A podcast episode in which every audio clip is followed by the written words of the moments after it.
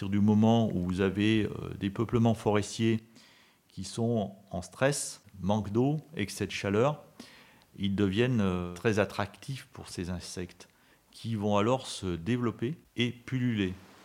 C'est-à-dire qu'ils vont aller même jusqu'à connaître plusieurs générations par an. Belvédère.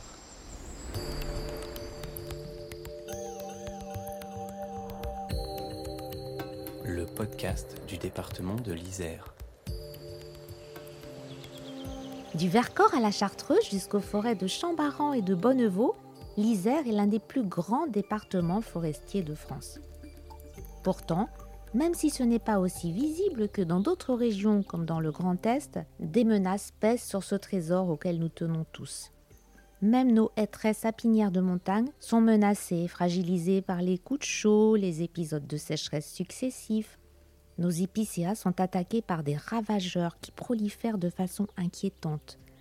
Le changement climatique se fait déjà sentir et la seule certitude, il va s'intensifier dans les années à venir et il ne faut pas attendre la fin du siècle pour s'en préoccuper. Alors que le département lance un ambitieux programme de plantation et de régénération de la forêt, Henri Moulin, technicien sylvicole à l'Office national des forêts en Isère, à Grenoble, nous explique tous les enjeux, les pistes envisagées pour préserver ce patrimoine séculaire essentiel à l'humain. Je travaille à l'Office national des forêts en Isère. Je suis chargé de sylviculture. Donc en fait, je fais de l'animation technique sylvicole auprès de mes collègues techniciens forestiers pour euh, les accompagner dans la gestion forestière des espaces dont ils ont la charge. Tout d'abord, les forêts domaniales, donc qui appartiennent à l'État, mais également dans les forêts communales, qui sont aussi des forêts publiques, donc qui appartiennent aux, collectivités locales. Et l'Office national des forêts en Isère travaille sur un peu plus de 100 000 hectares. L'État nous les confie en, gestion et nous devons les, gérer en bon père de famille.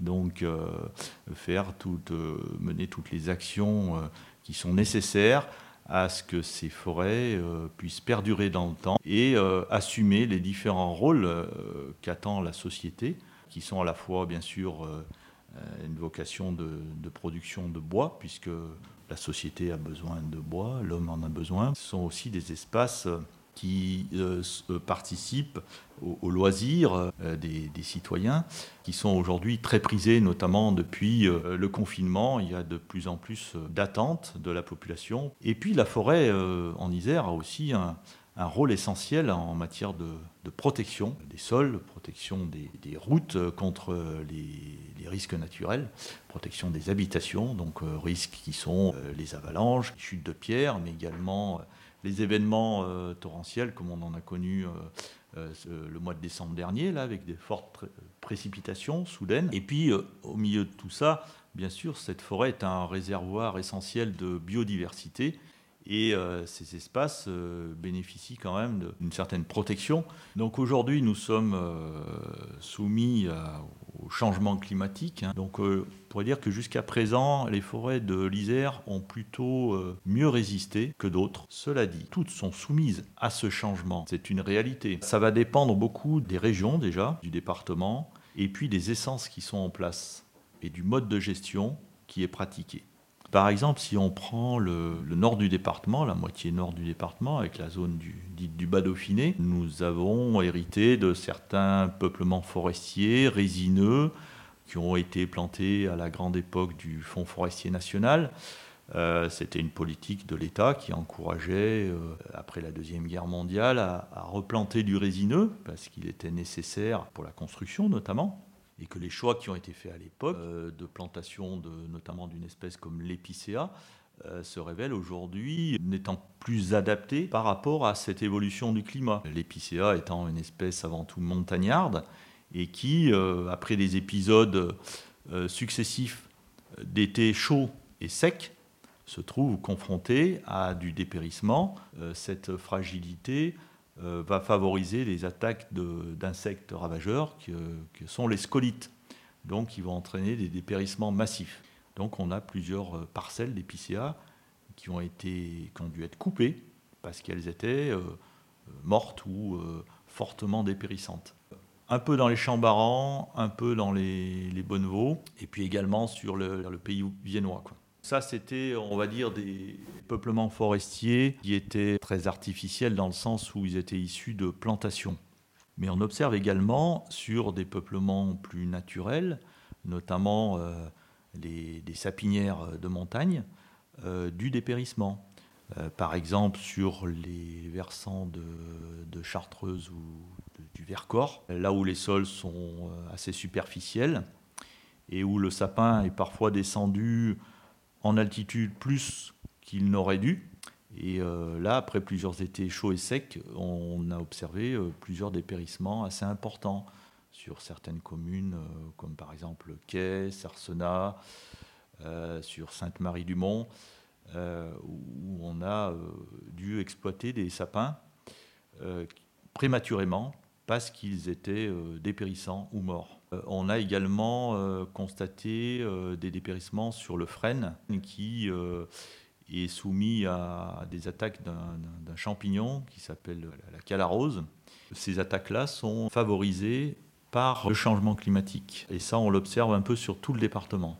Alors après, en parallèle de tout ça, euh, nous avons des, quelques petits signes d'impact de, changement climatique sur d'autres forêts, euh, toutes les, les forêts de, de Beldon, par exemple, qui, qui sont essentiellement composées d'épicéas pour la partie supérieure.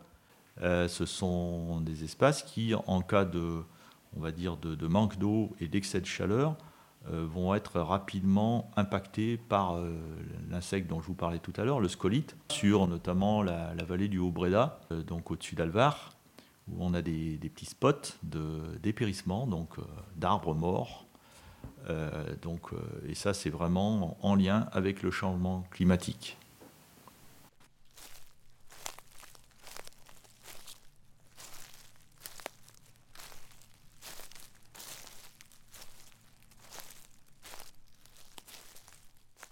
C'est un insecte qui, a toujours été présent dans nos forêts, euh, avec des populations à un niveau très faible, donc euh, qui se contentaient, on va dire, d'attaquer l'arbre ou les deux ou trois arbres très affaiblis. Or, ce qui se passe, c'est que à partir du moment où vous avez euh, des peuplements forestiers qui sont en stress, donc manque d'eau, excès de chaleur, ils deviennent très attractifs pour ces insectes, qui vont alors se développer et pulluler. C'est-à-dire qu'ils vont aller même jusqu'à euh, connaître plusieurs euh, générations par an, donc se reproduire massivement. Et donc là, on peut avoir des, dépérissements massifs entraînés donc à la fois par le changement climatique qui lui-même entraîne une pullulation de ces insectes.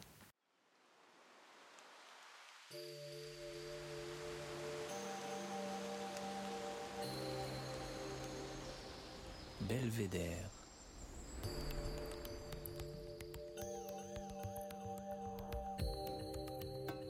Podcast du département de l'Isère.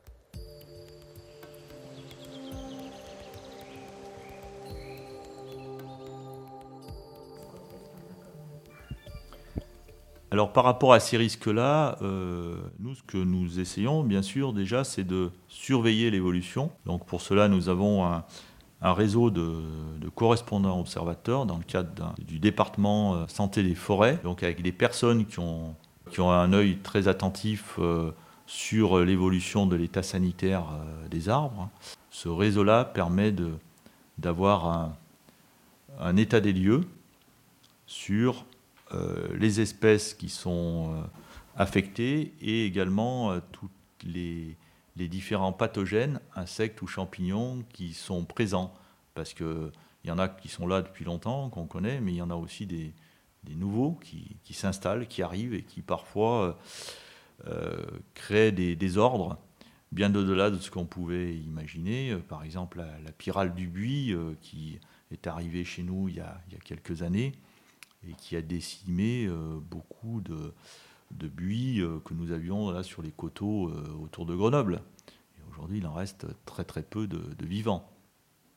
Et puis ensuite, chaque technicien qui est sur le, terrain, en tout cas chez nous, à l'Office national des forêts, bien sûr, euh, lors de, son travail au quotidien, va observer euh, l'évolution de, sa forêt et en cas de, on va dire, d'attaque détectée, va essayer de, trouver, d'apporter une solution pour éviter que ça se propage si euh, l'insecte ou le, champignon qui est en place est susceptible de, se développer.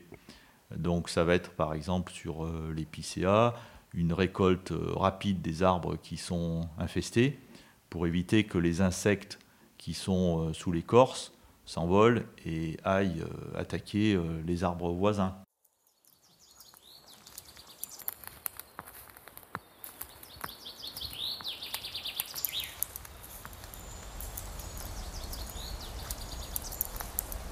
Euh, les indices sont, euh, bah, pour les résineux, des, pertes d'aiguilles, euh, des colorations anormales, hein, c'est-à-dire que les arbres qui se mettent à rougir, les aiguilles sont en train de sécher. Ça, va être également des, pertes de, feuillage. et puis ensuite, des décollements d'écorce qui révèlent les insectes qui sont sous l'écorce. Alors l'arbre, bah, dans un premier temps, il, essaye de, se défendre, de réagir, de s'adapter. Et parfois, bah, c'est la mort qui est inéluctable et qui, provient euh, parfois rapidement dans le cas de, l'épicéa. Les, solutions, il y, a, plusieurs solutions euh, euh, qui s'offrent à nous. La première, c'est d'essayer de, gérer ces espaces de, la manière la plus durable et qui, qui préserve à la fois la diversité des espèces que nous avons la chance d'avoir, mais qui préservent également les sols euh, qui sont essentiels à la bonne santé de nos forêts. Un sol qui va être euh, fortement tassé par des engins euh, ne sera plus un sol vivant. Et un sol qui n'est pas vivant n'est pas propice à une bonne croissance des arbres et à une bonne résilience de ces forêts. Ensuite, dans nos actions sylvicoles, ce que nous cherchons, c'est à maintenir ou améliorer la diversité des espèces, c'est-à-dire éviter d'avoir une seule essence dans une forêt. Parce que si un problème survient sur cette espèce-là, forcément le, couvert forestier va être bouleversé et euh, les fonctions euh, différentes de la forêt qui sont attendues par notre société ne euh, seront plus remplies. Donc c'est cette forêt diversifiée que nous cherchons à, à améliorer, à, valoriser. Et là, on parle euh, de concepts, euh, au sein de l'Office national des forêts, de concepts de forêt mosaïque, c'est-à-dire une juxtaposition de euh, peuplement, d'essences diverses, d'âges divers, de traitements divers aussi, c'est-à-dire qu'on peut avoir du taillis, de la futaie, la futaie régulière, la futaie irrégulière, où on va avoir des âges différents sur la même parcelle. Donc tout ça pour euh, euh, multiplier les chances de résilience de ces espaces forestiers. Donc ça, euh, c'est la première voie par rapport à ce qui existe actuellement. La deuxième, c'est lorsqu'il y en a besoin, d'amener des essences qui soient plus adaptées au changement climatique et en fait d'accompagner, de faire de la migration assistée. C'est-à-dire que si le, ce qui est attendu à l'échelle de la fin du siècle, c'est une remontée du climat en altitude de, 6 à 800 mètres euh, donc, euh, dans les Alpes et en latitude d'environ 800 km. Donc avec des distances comme ça, euh, les espèces qui sont aujourd'hui sur notre territoire ne pourront pas suivre cette rapidité. Euh, certaines espèces comme, euh, comme le chêne euh, vont se déplacer naturellement à une distance comprise entre 50 mètres et quelques centaines de mètres par an.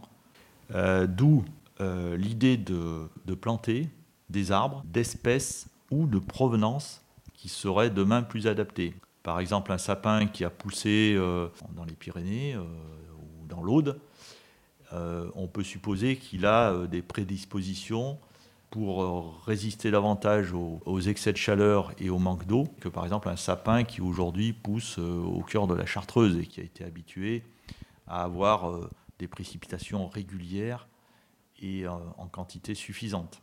Le cèdre de l'Atlas est une espèce qui est beaucoup plus résistante au manque d'eau et à l'excès de chaleur.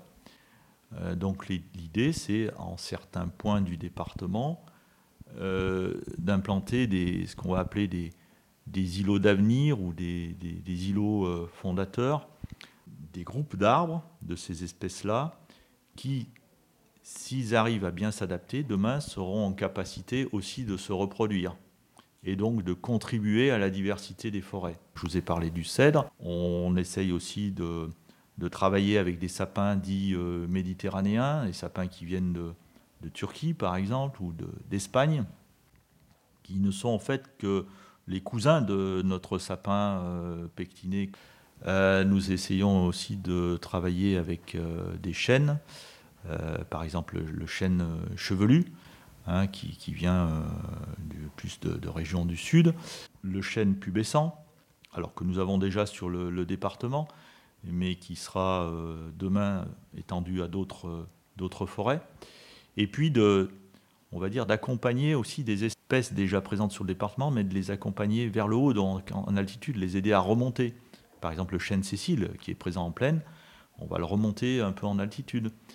Euh, le châtaignier aussi euh, peut être remonté également en altitude. Alors la difficulté, c'est de, de remonter les espèces, on va dire progressivement, c'est-à-dire qu'il y en a, on sait qu'elles seront sans doute beaucoup plus adaptées à la fin du siècle, mais peut-être qu'aujourd'hui, il est trop tôt euh, pour les installer, parce que notamment, elles vont être encore soumises à des froids qu'elles ne sont peut-être pas en capacité de supporter. D'où la nécessité de bien connaître l'écologie de ces espèces-là, et pour ça, nous disposons d'un certain nombre d'outils issus des différents travaux de, recherche qui ont été conduits. Grâce à ces outils, on peut faire des simulations euh, et donc essayer de, se projeter à la fois par rapport à l'écologie de ces essences, de se projeter dans le climat de demain. Euh, l'arbre, c'est une, autre échelle de temps. Euh, c'est un minimum de, de 50 ans, voire un siècle, même plus. Mais il faut savoir que les forestiers ont déjà planté des espèces sur le département, notamment dans le cadre euh, de, la politique de restauration des terrains en montagne, donc qui a été mise en place euh, après le, milieu du 19e siècle, pour reboiser notamment des, terrains qui étaient fortement soumis à l'érosion. Et c'est comme cela que, par exemple, le, pin noir d'Autriche a été implanté dans le sud du département, sur la Matésine, sur le, le Trièvre, et qui aujourd'hui euh, bah, donnent des arbres qui sont des arbres adultes, hein, dont certains sont même récoltés euh, pour être euh, sciés. Plus récemment, si on va sur le, mont Rachet, donc qui domine l'agglomération, il y a une petite forêt domaniale qui s'appelle la, forêt domaniale RTM de la Tronche, et sur laquelle, en partie sommitale, vous pouvez observer qu'il y a des résineux. Ces résineux, ils ont été plantés au milieu du XXe siècle parce qu'il y avait des, phénomènes torrentiels assez actifs et intenses qui causaient des désordres, euh, des désagréments euh, euh, dans la zone habitée qui se trouve en dessous.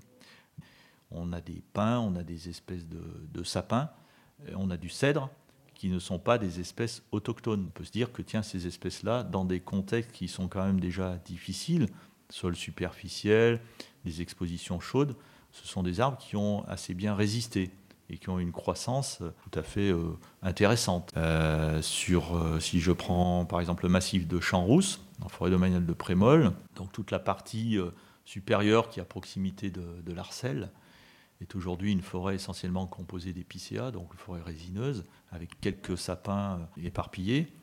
Et donc là, il y a une opération de, d'enrichissement, de, de, diversification, avec plantation de hêtres et en fait, là, c'est vraiment pour, euh, on va dire, accompagner la migration des espèces vers le haut, puisque le hêtre, pour l'instant, il est à une partie euh, inférieure en altitude. Donc en fait, voilà, ce sont, des zones euh, expérimentales. Il ne s'agit pas de les, de les reproduire partout, mais bien de, de, se focaliser sur certains sites et de bien suivre ce qu'il va se passer. Donc pour pouvoir alors nous travaillons bien sûr régulièrement avec le département de, l'Isère. Nous avons mis en place euh, un réseau de sites d'avenir euh, avec justement des, placettes expérimentales sur lesquelles soit euh, une sylviculture différente est conduite, soit déjà des essences ont été implantées, par exemple sur la commune de Pierre-Châtel. nous avons l'année dernière mis en place un dispositif de test d'espèces et de provenance de sapins euh, différentes.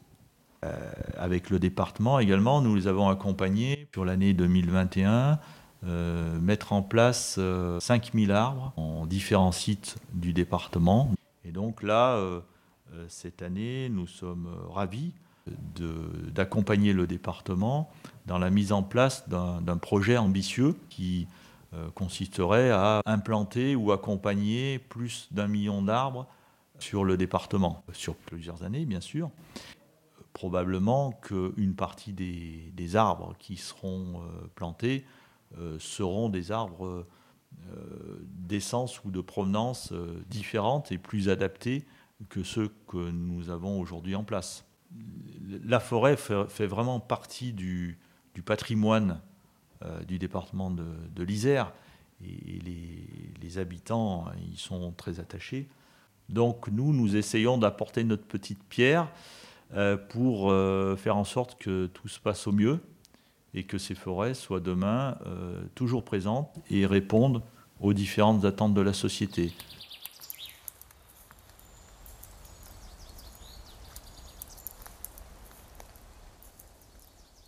Euh, mon belvédère à moi en Isère, je dirais que c'est le, pas de la clé sur la, bordure du Vercors, euh, qui donc domine euh, la plaine de l'Isère, et que je trouve emblématique, puisqu'à la fois il permet d'embrasser du regard différents paysages forestiers, mais également avec cette marque dans la falaise, donc qui a été réalisée par l'homme et qui permettait à une époque d'emmener le bois du plateau du Vercors sur euh, la vallée de l'Isère pour ensuite être transporté euh, par flottage. Ce lieu est assez, euh, on va dire, mystérieux, sauvage.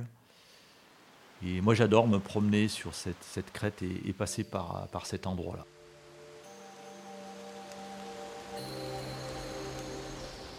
Belvédère.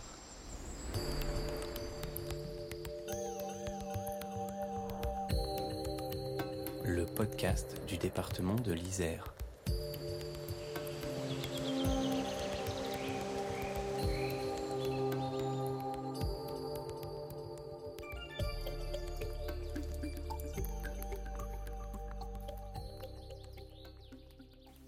Merci beaucoup Henri Moulin. Vous venez d'écouter le huitième épisode de Belvédère, le podcast du département de l'Isère.